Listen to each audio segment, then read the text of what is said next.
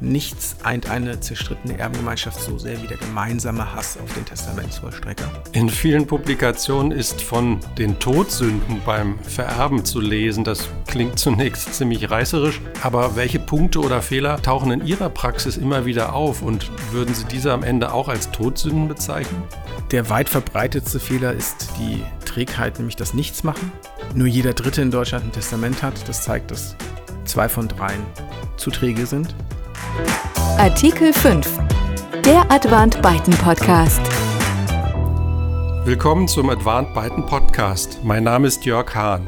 Heute im Gespräch der Advant Byten Partner Dr. Gerrit Ponert, Fachanwalt für Erbrecht, Fachanwalt für Steuerrecht. Herr Ponert, Sie sind Co-Head der Praxisgruppe Vermögen Nachfolge Stiftung und aus Ihrem Tätigkeitsbereich wollen wir uns die Beratung von Privatpersonen, Unternehmern, Familienunternehmern bei allen Fragen der internationalen und nationalen Vermögensnachfolgeplanung genauer ansehen.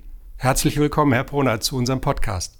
Ja, vielen Dank, Herr Hahn. Ich freue mich schon sehr auf unser Gespräch und hoffe, dass äh, ich ein wenig die Leidenschaft, die ich für das Thema mitbringe, heute auch rüberbringen kann. Herr Ponert, wie viele der Deutschen haben wohl kein Testament errichtet?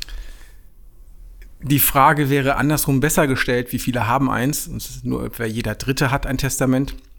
Und auch die Unternehmer, äh, die ja zu Recht beim Thema Erbschaftssteuer immer gerne mal ähm, anführen, wie wichtig es ist, dass Unternehmen steuerlich begünstigt werden bei der Erbschaftssteuer. Selbst die haben beim Thema Testament etwas Nachholbedarf, da haben nur etwa 40 Prozent ein Testament. Gibt es auch einen umgekehrten Fall, dass mehrere oder gar viele Testamente existieren?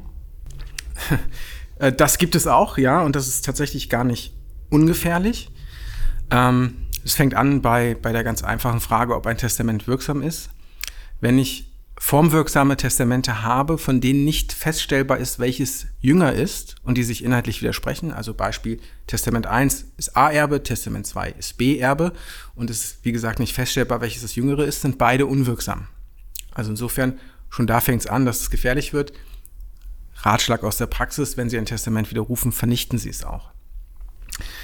In dem Zusammenhang kommt dann gerne auch die Frage, ja, wie ist das mit Kopien? Sollte man Kopien machen? Auch das ist nicht ungefährlich, denn ich kann mittels einer Kopie unter Umständen einen Erbschein bekommen, weil ich mit der Kopie den Inhalt eines Testaments beweisen kann. Ich kann beweisen, dass es mal formwirksam errichtet wurde. Und es gibt keine Vermutung dafür, dass das Testament dann widerrufen wurde, nur weil es nicht auffindbar ist. Das heißt, derjenige, der sagt, das ist widerrufen worden, trägt dafür die Beweislast oder Darlegungslast. Insofern auch da sollte man vorsichtig sein, nicht zu viele Kopien anfertigen und die vor allen Dingen auch nicht zu breit verteilen oder streuen. Ich höre schon heraus, ähm, es kann bei Testamenten nicht die Lösung geben, also so etwas wie ein Standard.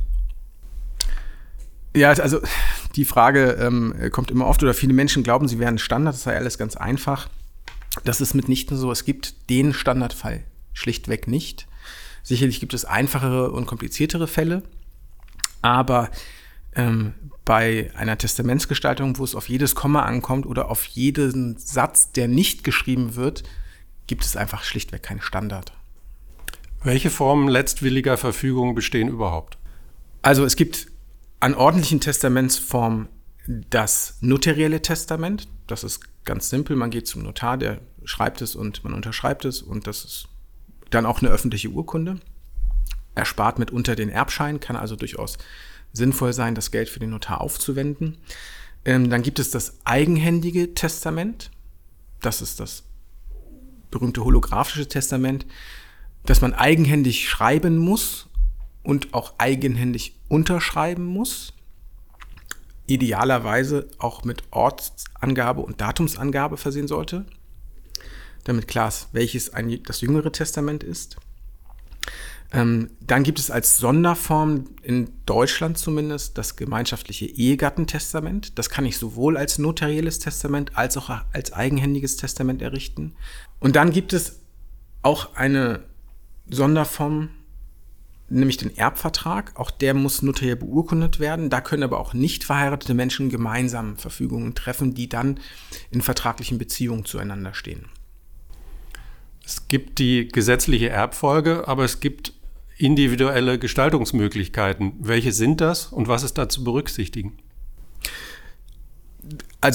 vorweg zu berücksichtigen ist natürlich, dass wenn man gestaltet, dass man das A richtig macht, also auch formwirksam macht und welche es sind, es gibt unzählige. Also man kann natürlich unter, zu Lebzeiten sein Vermögen verteilen. Man kann ähm, äh, in, in Testamenten unzählige Gestaltungsvarianten wählen. Die Frage lässt sich so leider nicht beantworten. Wie konkret müssen die in einem Testament aufgeführten Begrifflichkeiten sein? Ja, das ist eine sehr gute Frage. Ähm, also, ich sage immer, dass es im Prinzip im Deutschen ja, oder es gibt drei Formen von Deutsch. Das ist das normale Deutsch, was wir jetzt auch sprechen. Dann ist es das Steuerdeutsch, was schon schwierig genug ist. Und dann gibt es nochmal das Juristendeutsch. Und alle drei Sprachen haben tatsächlich nicht so schrecklich viel miteinander zu tun, um es vorsichtig zu formulieren.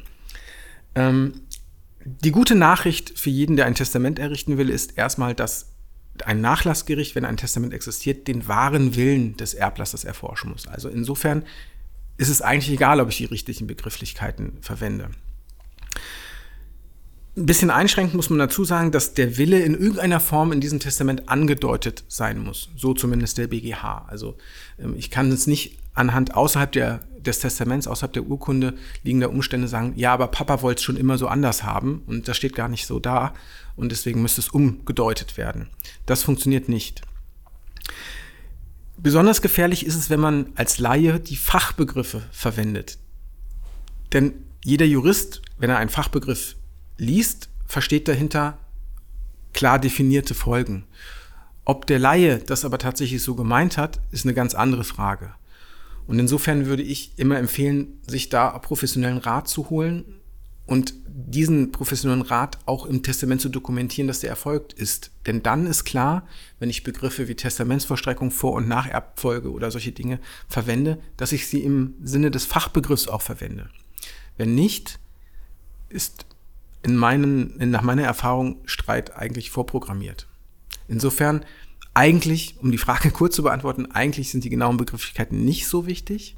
Es ist viel wichtiger, dass der Wille angedeutet, richtig angedeutet wird. Andererseits bedeutet das aber auch dann extrem viel Auslegungsmöglichkeit und extrem viel Streitpotenzial. Also doch wichtig. Wie bedeutend sind für Familienunternehmen und Unternehmerfamilien die Fragen der Nachfolge und der Vermögensstrukturierung? Ähm, also aus meiner persönlichen Sicht extrem wichtig natürlich. Einerseits zum Werterhalt, andererseits zum Erhalt des Unternehmens und der Arbeitsplätze. Meine Erfahrung ist allerdings, dass diese Fragen subjektiv bei den Unternehmern nicht so die zentrale Rolle spielen.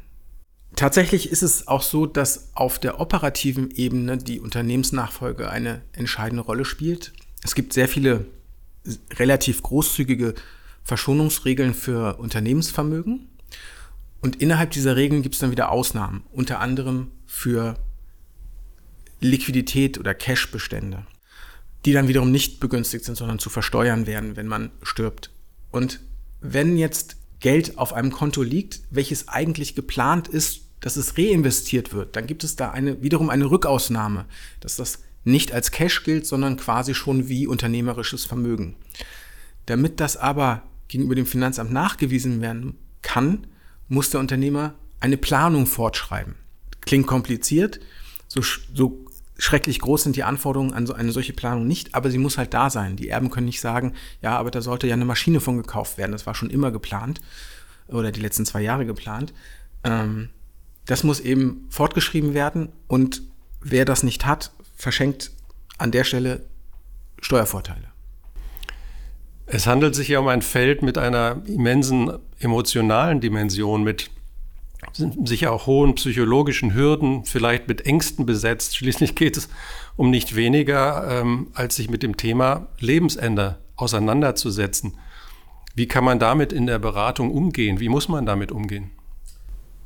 Also tatsächlich ist das eines der Hauptprobleme, dass man sich mit einem unangenehmen Thema äh, beschäftigt. Ähm, eine Möglichkeit, Menschen dazu zu bewegen, sich selbst etwas Gutes zu tun, ist, dass man den Mehrwert herausarbeitet. Und da sind aus meiner Sicht mindestens drei Ebenen zu betrachten.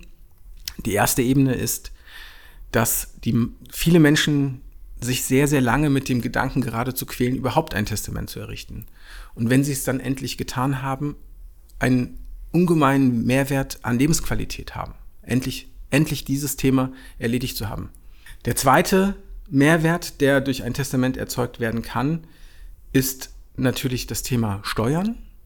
Kann, man kann mit der richtigen Gestaltung eines Testaments sehr, sehr viel Steuern sparen, so dass die Investitionskosten in ein solches Testament sich meistens um viel, um Vielfaches amortisieren. Der dritte Aspekt eines Mehrwerts ist, dass man in einem Testament, das ist meines Erachtens auch die Hauptaufgabe eines Testaments, Streit unter den Erben vermeidet oder unter den Nachkommen oder den Familienangehörigen. Das ist für sich genommen schon ein Mehrwert, aber umgekehrt, wenn es zum Streit käme, sind diese Streitereien unter den Erben um ein Vielfaches teurer als ein Testament in der Regel kostet.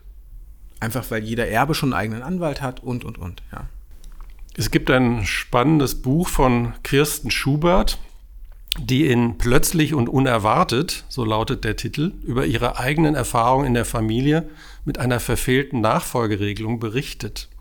Ist eine rechtzeitige und gute Nachfolgeplanung auch eine unternehmerische Aufgabe? Ja, also wenn ich, wenn ich ein unternehmerisches oder wenn ich ein Unternehmen habe, dann trage ich die Verantwortung für die Arbeitsplätze und eben auch für den, den, den Werterhalt für die Familie. Und ähm, es ist unerlässlich aus meiner Sicht, dass man mal das Tagesgeschäft beiseite schiebt und sich diesem sehr zentralen, wichtigen Thema widmet. Wie gesagt, unnötige Steuern, die das Unternehmen im Zweifel belasten, Erbstreitereien, und, und, und. Das, all das gilt es vorzubeugen. Und man kann es eben mit relativ wenig Aufwand, mit einem Testament, ganz gut in den Griff bekommen. Zu 100 Prozent ausschließen kann man Erbstreitereien natürlich nicht, aber in dem Fall war das Testament leider sehr ungewöhnlich. In vielen Publikationen ist von den Todsünden beim Vererben zu lesen. Das klingt zunächst ziemlich reißerisch, aber welche Punkte oder Fehler tauchen in Ihrer Praxis immer wieder auf und würden Sie diese am Ende auch als Todsünden bezeichnen? Ich muss gestehen, ähm, weil es sich eben auch anbietet, von der Begrifflichkeit her habe ich den, äh, das, den Begriff Todsünden auch schon verwendet und in gewisser Weise passt der auch, denn es sind schon so fünf, sechs, sieben ähm, Fehler, die sich ähm, wiederholen, die man immer wieder beobachtet. Allen voran der weit verbreitetste Fehler ist die Trägheit, nämlich das Nichtsmachen. Ich hatte eingangs schon mal erwähnt, dass äh, nur jeder Dritte in Deutschland ein Testament hat. Das zeigt, dass zwei von dreien zu träge sind. Nächster Punkt, der immer wieder in der, in der Beratung auf einen, auf den man immer wieder trifft, ist, dass ähm, die Leute da zu sparsam sind, um nicht zu sagen zu geizig ähm, für guten Rat ähm, möglicherweise auch was zu bezahlen. Das ist aus meiner Sicht deswegen unsinnig, weil das, was man an guten Rat bezahlt, sich am Ende des Tages um ein Vielfaches amortisiert. Auch ganz oft begegnet einen das Thema äh, Steuern natürlich und kein Mensch will ähm, unnötige Steuern bezahlen. Auf der anderen Seite warne ich immer davor, dass man das Thema Steuerersparnis zu sehr in den Mittelpunkt stellt. Die anderen wichtigen oder vielleicht auch wichtigeren Themen geraten dann in den Hintergrund, nämlich dieses Thema Streitvermeidung und ähm, dass tatsächlich das angeordnet wird, was man eigentlich möchte. Ein weiterer häufig ablaufender oder vorkommender Fehler, nämlich dass ähm, die psychologischen Aspekte unter den nächsten Angehörigen zu wenig berücksichtigt finden, auch vielleicht die Ausbildung, der Ausbildungsgrad, das Lebensalter, dass solche Dinge ähm, zumindest zum Zeitpunkt der Testamentserrichtung nicht bedacht werden und eben auch da Streit quasi vorprogrammiert ist oder eben auch äh, zumindest Probleme in der Nachlassabwicklung. Auch oft, insbesondere bei Unternehmern, kommt das Thema Regieren aus dem Grab. Auch das ist etwas, wovor ich grundsätzlich warne, denn wenn ich den Erben zu viel Ketten anlege, könnten die auf die Idee kommen, das Erbe vielleicht sogar auszuschlagen und dann gehen die Regelungen ganz ins Leere. Auf jeden Fall sollte man nicht mit Vor- und Nacherbschaft oder Testamentsvollstreckung ähm, über Jahrzehnte hinweg noch den Nachlass regeln wollen. Überhaupt das Thema äh, zu spät agieren ist auch vielleicht ein immer wiederkehrender Fehler. Keiner weiß, ob der 40-Tonner für einen morgen bremst und wenn er es dann nicht tut, kann ich nichts mehr machen. Und auch immer wieder vorkommt, dass das gebrannte Kind das Feuer scheut.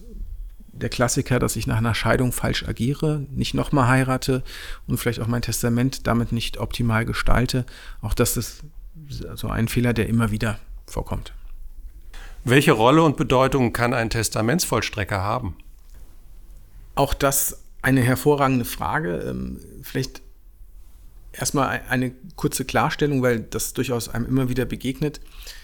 Man ist nicht gezwungen, einen Testamentsvollstrecker einzusetzen, wenn man ein Testament gemacht hat. In dem äh, deutschen Rechtskreis in Deutschland ist das ein Kann und kein Muss, anders als in den angloamerikanischen Rechtskreisen. Da gibt es einen Personal Representative oder Executor, zwingend, aber in Deutschland eben nicht. Und der Einsatz eines Testamentsvollstreckers sollte schon sehr wohl überlegt sein. Sinn macht er vor allen Dingen dann in äh, Patchwork-Situationen oder in Situationen, in denen ich auch minderjährige Erben habe oder Vermächtnisnehmer ähm, oder überhaupt eine zerstrittene Erbengemeinschaft, ähm, unternehmerisches Vermögen, Auslandsvermögen, all sowas, da kann es Sinn machen. Der Testamentsvollstrecker kann natürlich auch als Serviceperson verstanden werden, der sich einfach um die Abwicklung des Nachlasses kümmert, um die nächsten Angehörigen damit nicht zu belasten. Aber der Testamentsvollstrecker ist eben auch jemand, der relativ viel Macht hat über den Nachlass. Und der Einsatz eines Testamentsvollstreckers sollte, wenn man sich dafür entscheidet, mindestens begleitend mit drei Anordnungen verbunden sein. Das eine ist, dass man klar die Aufgaben definieren muss, die er hat. Das zweite ist, dass man regeln sollte, wer es machen soll, wer der Testamentsvollstrecker ist. Und man sollte auch Ersatzpersonen benennen oder zumindest ein Verfahren implementieren, wie ein neuer Testamentsvollstrecker ausgewählt wird.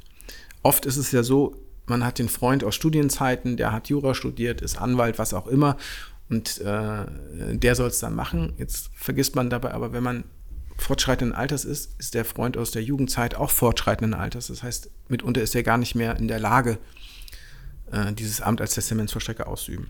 Und sehr, sehr wichtig, die Frage der Vergütung. Wenn ich niemanden aus der Familie habe, da ist es durchaus üblich, dass man das nicht entgeltlich macht, aber wenn es ein Familienexterner ist, wird der das in der Regel auch nur machen, wenn er ein vernünftiges Entgelt bekommt. Und das Gesetz sagt zur Vergütung nur, er hat Anspruch auf angemessene Vergütung. Und wenn Sie den Erben fragen, was angemessen ist, kommt meistens was deutlich anderes raus, als wenn Sie den Testamentsvollstrecker fragen. Also, meine Empfehlung, regeln Sie es selber. Was halten Sie für angemessen? Nicht zu niedrig, denn wenn die Vergütung zu niedrig ist, macht es nachher möglicherweise keiner. Denn damit ist ja auch Haftung und dergleichen verbunden. Also es sollte gut ausjustiert sein, die Vergütung. Lassen Sie uns einen Blick über Deutschland hinaus werfen. Was ist wichtig, wenn Unternehmen und oder Unternehmer auch im Ausland tätig sind äh, oder dort Wohnsitze haben? Konkret etwa, ist ein Erbvertrag aus Deutschland immer und überall gültig? Das ist jetzt ein ganzes Potpourri an Fragen. Also ähm, wenn ein Unternehmen ähm, im Ausland sagen wir mal, im weitesten Sinne Niederlassung hat, dann kommt es natürlich extrem darauf an, was für eine Rechtsform das ist. Gibt es eine Holdinggesellschaft ähm, äh, und dergleichen. Aber in der Tat ähm, fängt da an, ein, ein steuerlicher Schuh zu drücken, nämlich auch das Thema Wegzugsteuer.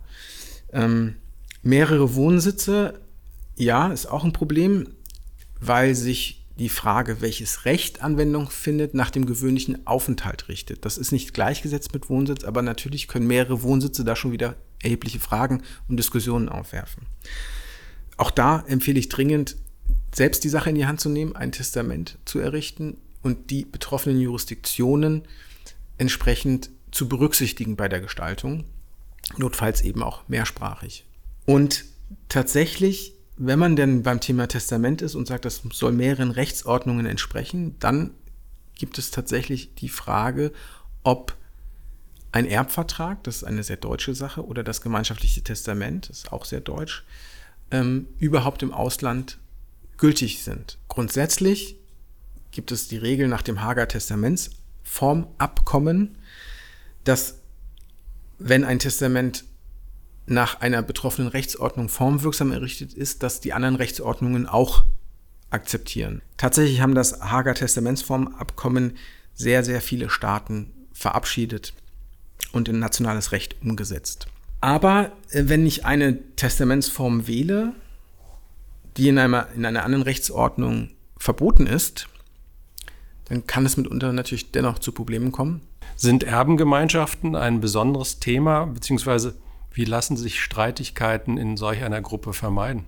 Also Erbengemeinschaften, ich, wenn ich das Thema in Vorträgen dann äh, behandle, sage ich immer, es ist Teufelszeug. Und jeder, der in der Erbengemeinschaft schon mal gesteckt hat, der nickt dann kräftig mit dem Kopf im Publikum und sagt, ja, das stimmt.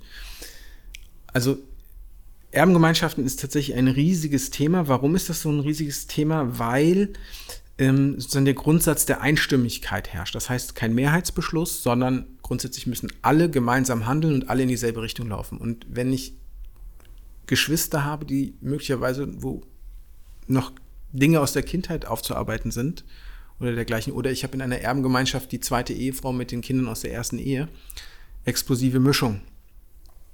Mit gepaart mit der, mit der gesetzlichen Vorgabe Einstimmigkeit schwierig, mitunter Handlungsunfähigkeit. Das heißt auch Schäden für das Vermögen drohen und dergleichen.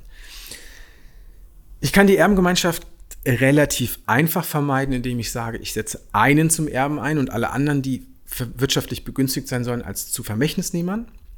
Vermächtnisnehmer haben nur schuldrechtliche Ansprüche auf die Vermögensgegenstände oder Teile des Nachlasses, während der Erbe der Rechtsnachfolger ist. Das ist so der grundsätzliche Unterschied. Ähm, die meisten Eltern tun sich dann aber schwer, eines, nur eines der Kinder zum Erben einzusetzen und die anderen zu Vermächtnisnehmern. Das heißt, es ist auch da wieder eine psychologische Hürde zu nehmen. Ähm, man kann versuchen, die Vermögensgegenstände im Testament zu verteilen. Auch das ist extrem streitanfällig und gelingt in der Regel nicht, zumal sich das Vermögen ja möglicherweise zwischen Testamentserrichtung und Erbfall auch nochmal verändert. Bei einer Erbengemeinschaft, wo absehbar ist, die meisten Eltern glauben das ja eh nicht, dass das passiert, in der Regel passiert es aber dann doch, aber bei den Erbengemeinschaften, wo es absehbar ist, dass es vielleicht nicht ganz harmonisch abläuft, um es vorsichtig zu formulieren, da kann sich dann mal lohnen, einen Testamentsvollstrecker zu bestimmen. Auch da ein recht reißerischer Spruch, den ich in Vorträgen gerne verwende. Nichts eint eine zerstrittene Erbengemeinschaft so sehr wie der gemeinsame Hass auf den Testamentsvollstrecker. Und unabhängig davon, ob der nun gemocht wird oder nicht und welche Aufgaben er hat, er kann auf jeden Fall für den Nachlass handeln. Das heißt, da muss man nicht die Erbengemeinschaft unter einen Hut bringen und sagen, machen wir jetzt dieses oder jenes, sondern das kann der Testamentsvollstrecker, wenn man ihnen diese Aufgabe nicht nimmt, entscheiden. So, das Testament ist gemacht. Kann man sich denn nun zurücklehnen und die Zeit vergehen lassen? Muss man sich die Unterlagen regelmäßig ansehen? Was ist mit Änderungen? Ja, also irgendwann im Laufe des heutigen Gesprächs hatte ich schon mal erwähnt, dass es einen Mehrwert bringt, wenn man ein Testament errichtet, weil man ein, ein To-Do, einen Punkt auf der Bucketliste ähm, abgearbeitet hat. An der Stelle muss man ein bisschen Wasser in den Wein schütten. Empfehlenswert ist, ein Testament alle drei bis fünf Jahre auf Aktualität zu prüfen. Das hat keine rechtlichen Gründe oder kann auch rechtliche Gründe haben, wenn es Änderungen gab im Gesetz oder so, aber das passiert eher selten. Ähm, das BGB ist immerhin jetzt schon 120 Jahre alt äh, oder 123.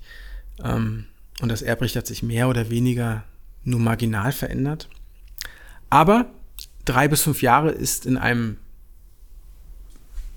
Leben relativ viel Zeit. Da kann relativ viel passieren. Da kommen neue Familienmitglieder hinzu, vielleicht auch welche aus der Familie ausgeschieden. Enkelkinder kommen hinzu und dergleichen. Deswegen empfehle ich immer nach drei bis fünf Jahren äh, ein Testament zu überprüfen. Oft ist es so, dass es gar nicht irgendwelche Änderungen bedarf, weil vielleicht doch nichts passiert ist.